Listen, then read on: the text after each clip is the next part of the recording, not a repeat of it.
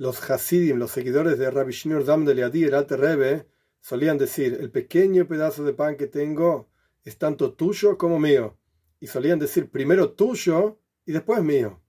Esto es un fundamento en el servicio no solamente entre el hombre y su prójimo, que uno considera que las necesidades del otro están antes que las necesidades propias, sino que incluso en el servicio a Dios, entre el hombre y Dios, tanto tuyo como mío, las, entre comillas, necesidades divinas, los intereses divinos, vienen antes que las propias necesidades e intereses.